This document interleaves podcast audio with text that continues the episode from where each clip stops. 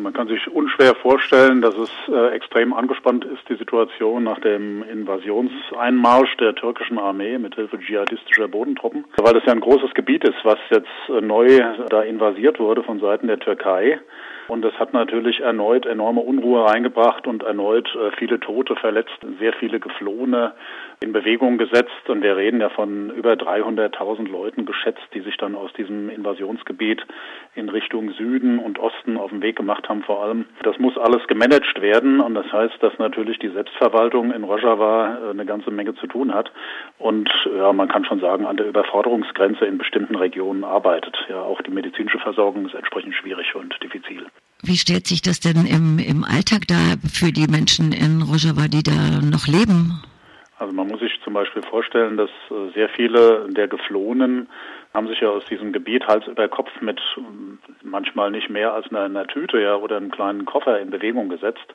Die Invasion war ja am 9. Oktober von Seiten der Türkei erfolgt. Und das heißt, wenn da Hunderttausende fliehen, muss man sich einfach vorstellen, die müssen ja irgendwo hin. Ja, das heißt, äh, von diesen Menschen haben zum Beispiel, um nur mal eine Sache zu nennen, sehr, sehr viele Schutz gesucht in Schulen in den angrenzenden Regionen. Das hat zum Beispiel aber dazu geführt, dass jetzt Tausende von Schülern, die diese Schule normalerweise besuchen oder diese Schulen besuchen, wir reden da zwischen 90 äh, und 100 Schulen oder sogar mehr, die da jetzt als Notquartiere benutzt wurden die ganze Zeit oder noch benutzt werden, dass die Schüler nicht zur Schule gehen können. Also das heißt, wir haben nicht nur 300.000 Geflohene, wovon die meisten äh, Jugendliche und Kinder sind von der Bevölkerungsstruktur her, sondern wir haben natürlich auch entsprechendes Durcheinander und Chaos in den Gebieten, wohin die Leute fliehen. Also das heißt, diese Invasion von Seiten der Türkei hat eine Kaskade von humanitären Problemen und humanitärem Elend ausgelöst. Also das ist die eine Geschichte. Die andere Geschichte hat natürlich zur Instabilisierung auch von dem Fürsorgesystem der Region geführt. Also man muss zum Beispiel die wichtige Rolle der NGOs betrachten. Die NGOs, also die Nichtregierungsorganisationen, die dort äh, einige sehr wichtige Funktionen bekleiden, die zum Teil also schon elementare Bestandteile des, des Rückgrats zum Beispiel von der Gesundheitsvorsorge mitbilden, indem sie mit der Gesundheitsselbstverwaltung eng zusammenarbeiten oder zum Beispiel. Zum Beispiel Medico International auch? Medico International auch, wobei die mit äh, wenig Leuten vor Ort äh, vertreten sind. Die machen ja eher logistische indirekte Unterstützung, also äh, Strukturen vor Ort immer zu unterstützen, haben aber wenig Personal äh, von ihrer Stilistik her vor Ort. Anders zum Beispiel die italienische UPP und Ponteper, die ausgezeichnete Arbeit auch macht, oder die äh, etwas kleinere deutsche Organisation Cadrus, die vor Ort ist, äh, oder auch Ärzte ohne Grenzen, Médecins Sans Frontières, die mussten äh, im Rahmen dieser Invasion, was heißt mussten, haben sehr schnell die Region verlassen, weil ja nach dem äh, zumindest formalen Rückzug, ein richtiger Rückzug ist nie erfolgt, der amerikanischen Truppen und nach der Übernahme dieser Positionen durch russische Einheiten und vor allem syrische Armee Teile haben diese NGOs, die sich ja nur mit Absprache und Genehmigung der Regionalverwaltung Rojavas dort aufhalten, Angst gekriegt, dass sie syrische Staatskontrollen äh, sich ergehen lassen müssen und dann vielleicht sich in Damaskus im Knast wiederfinden. Das heißt also, allein dieser Faktor soll mal zeigen, was für eine Welle von Verquickungen das ausgelöst hat. Also ich meine, wir haben also nicht nur die Verunsicherung, äh, wir haben die Geflohenen, wir haben eine riesige Anzahl von Verletzten, Schwerverletzten, von Toten und diese Flüchtlings Mengen, die dort in Bewegung gesetzt wurden aus Angst vor der äh, Invasion, sondern wir haben auch in der Logistik oder in der Versorgung äh, erstaunliche Verwerfungen, die jetzt äh, mühsam kompensiert werden müssen, um die Leute überhaupt zu versorgen und um weiter die ja die Grundlage von Lebensmitteltransport oder auch die Lager für Geflohene, die es ja sowieso schon zahlreich gibt in der Region. All das ist wesentlich komplizierter geworden, als es vorher war. Wie kann das denn überhaupt noch gehen, auch die vielen Flüchtenden zu versorgen und sowas wie den Alltag aufrechtzuerhalten? Man muss sagen, im Grunde genommen hat die Regionalverwaltung die Region äh, schon relativ gut gemanagt. Das ist ja das Tragische, dass eigentlich nach der militärischen Zerschlagung des Islamischen Staates, des sogenannten Islamischen Staates, ähm, nach der Beendigung der Kämpfe in Bagus, äh, dass man eigentlich dachte, jetzt könnte man das Land äh, oder diese Region weiter konsolidieren oder könnte auch was machen, um zum Beispiel jetzt die basisdemokratischen Strukturen weiter zu verankern oder die Selbstverwaltungsstrukturen weiter zu verankern. Das wären ja alles wichtige Aufgaben gewesen. Da waren wir ja schon auf einem guten Weg. Das ist natürlich jetzt, äh, sagen wir mal, mehr als gefährdet worden durch die türkische Invasion. So dass man jetzt versucht, da wieder Tritt zu fassen und im Grunde genommen ja die, die ökonomische Versorgung äh, weiter aufrecht zu erhalten. Das heißt, die wir haben ja eh eine Embargo-Situation im Großen und Ganzen. Das heißt, in Richtung Türkei geht ja gar nichts. Da ist ja über hunderte von Kilometern eine Mauer- und Kampfzone. Letztendlich die äh, Kontakte, die ökonomischen Kontakte zum Nordirak sind manchmal auch diffizil, weil wir ja dort im Nordirak ein konkurrierendes kurdisches System haben, eher konservativ, Clanstrukturen, Barzani, Talabani, um mal die beiden Namen zu nennen und die äh, ökonomischen Verbindungen zum Beispiel zum Staat Syrien, also zum Assad-Regime-Gebiet, sind ja auch nicht gerade einfach, weil man da ja auch nicht gerade auf äh, kumpelhaftem Fuß lebt, sondern also auch da versucht, äh, seine äh, Autonomie aufrechtzuerhalten. All diese, diese Probleme gab es ja vorher schon und die sind natürlich jetzt nicht besser geworden mit den Bedingungen der türkischen Invasion. Ja. Und man darf auch nicht vergessen, um das noch zu ergänzen, es ist ja bereits die dritte Invasion der Türkei. Die meisten Leute erinnern sich noch an die Invasion in Afrin Anfang 2018. Das war die zweite Invasion und 2016 äh, war die erste Invasion auf türkischem Staatsgebiet das sogenannte Euphrat Shield, wo damals schon die Türkei mit islamistischen Bodentruppen einmarschiert ist, um den westlichsten Kanton damals noch Afrin äh, zu trennen von dem Kanton Kobane, damit sich da nicht irgendwie äh, diese beiden Kantone vereinigen können unter der Selbstverwaltung. Also das, diese türkischen Invasionen sind sozusagen jetzt schon das dritte Mal und äh, sind jedes Mal schlimmer als, äh, als je zuvor. Ja. Weißt du was über die Frauenstrukturen im Moment aktuell? Die Frauenstrukturen sind nach wie vor exzellent, äh, soweit ich das beurteilen kann von meiner Warte aus. Äh, ich arbeite ja eng zusammen mit dem kurdischen Roten Halbmond. Auch das ist ja eine NGO, die eng äh, kooperiert mit dem Gesundheitsselbstverwaltungssystem.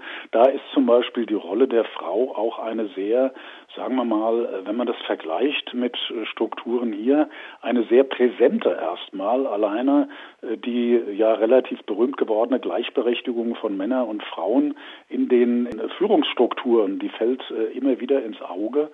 Mal ganz abgesehen von den kämpfenden reinen Fraueneinheiten der JPG,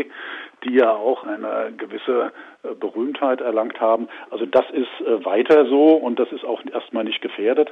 Und das wird auch zum Beispiel immer wieder genannt, wenn man Fragen stellt, wie geht es denn politisch oder ökonomisch oder sozial weiter, auch nach der Invasion, wird mir immer wieder gesagt, also wir werden auf jeden Fall diese Ansprüche der Gleichberechtigung, der Präsenz von Frauen erhalten. Wir werden versuchen, die militärische Eigenständigkeit zu äh, erhalten und wir werden auch um die Autonomie und Selbstverwaltung kämpfen. Das heißt, dass, dass dieser massive Krieg und die Kurdinnen Kurden selber, die sprechen ja auch manchmal vom Dritten Weltkrieg, dass das trotzdem in dieser Dimension und in dem Rahmen möglich ist, die demokratischen Strukturen und die Frauenstrukturen aufrechtzuerhalten, trotz dieser Gewalt?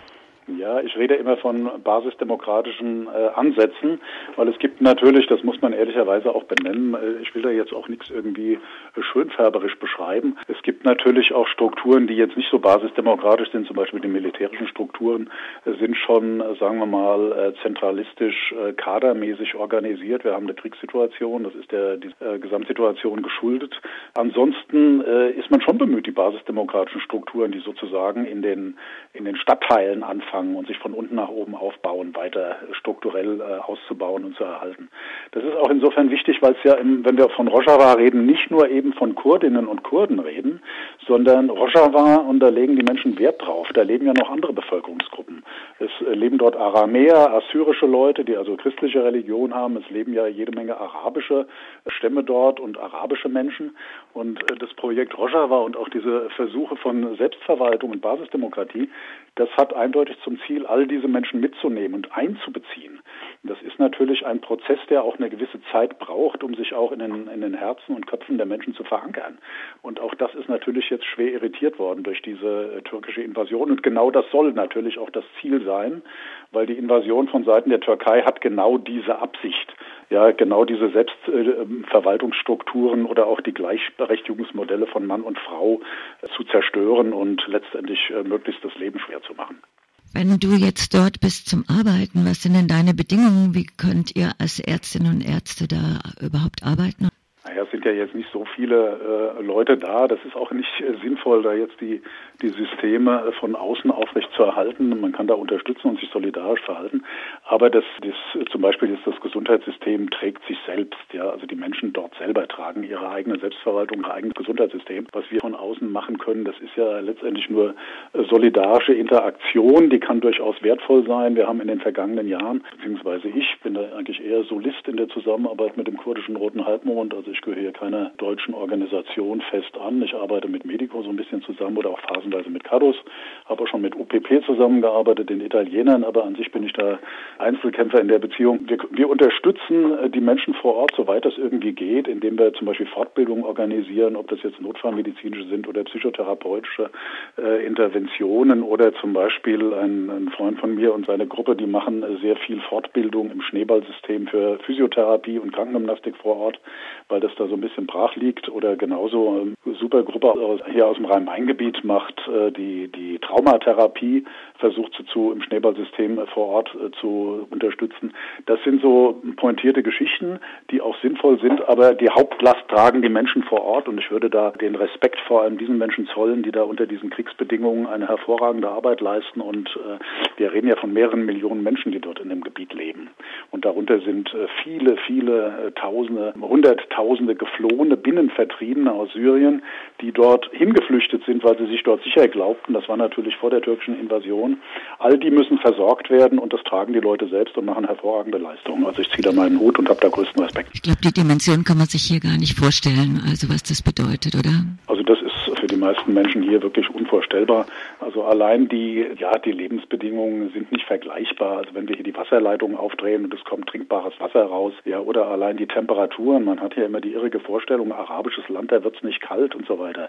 Wenn man jetzt zum Beispiel weiß, dass jetzt gerade wieder neue Zeltstädte errichtet werden müssen äh, für Tausende von vertriebenen Menschen äh, und äh, weiß dann aber, die Realitäten sind so, dass es im Sommer 50 Grad im Schatten Hitze hat und im Winter die Temperaturen durchaus weit unter Null fallen können und das Ganze in einem Zelt, dann kann man sich ungefähr vorstellen, wie das sein kann. Aber das ist halt eher eine abstrakte Vorstellung, wenn man seinen Hintern hier am warmen Ofen hat in Deutschland. Du machst ja jetzt eine Veranstaltungsreise durch die BAD. Und was ist denn deine Absicht oder auch was sind deine Forderungen in verschiedenerlei Hinsicht? Naja, ich bin ja kein, bin ja ein erfahrener, erfahrener politischer Mensch. Ja. Ich habe hier keine Illusionen über die Position der Bundesregierung oder über die Position der etablierten Parteien in Bezug auf die Türkei und äh, das Vorgehen äh, der Türkei in, in Nordsyrien.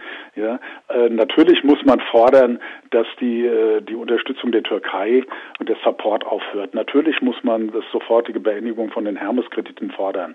Natürlich muss man einen ökonomischen Boykott fordern. Natürlich muss man fordern, dass Druck ausgeübt wird, indem man keinerlei militärische Unterstützung mehr gewährt. Äh, aber diese Forderung kann man lange erheben. Ich denke, das wird, äh, wenn überhaupt, nur ankommen, wenn hier ein breiterer sozialer Druck erzeugt wird. Und darum geht's. Also die Leute, wenn die wirklich was machen wollen, äh, dann müssen sie nicht unbedingt da runterfahren, sondern es geht darum, zum Beispiel auch die hier existierenden sozialen Bewegungen zu vernetzen mit den, mit den internationalen, internationalen Solidaritätsansprüchen auch in Bezug auf Rojava. Also der Druck, der hier erzeugt werden muss, der geht schon in die richtige Richtung. Das kriegen die Leute da unten übrigens auch mit. Also wenn hier auf die Straße gegangen wird äh, nach der Invasion, das ist sehr, sehr stark bekräftigend für die Leute und für die Bewegung da unten.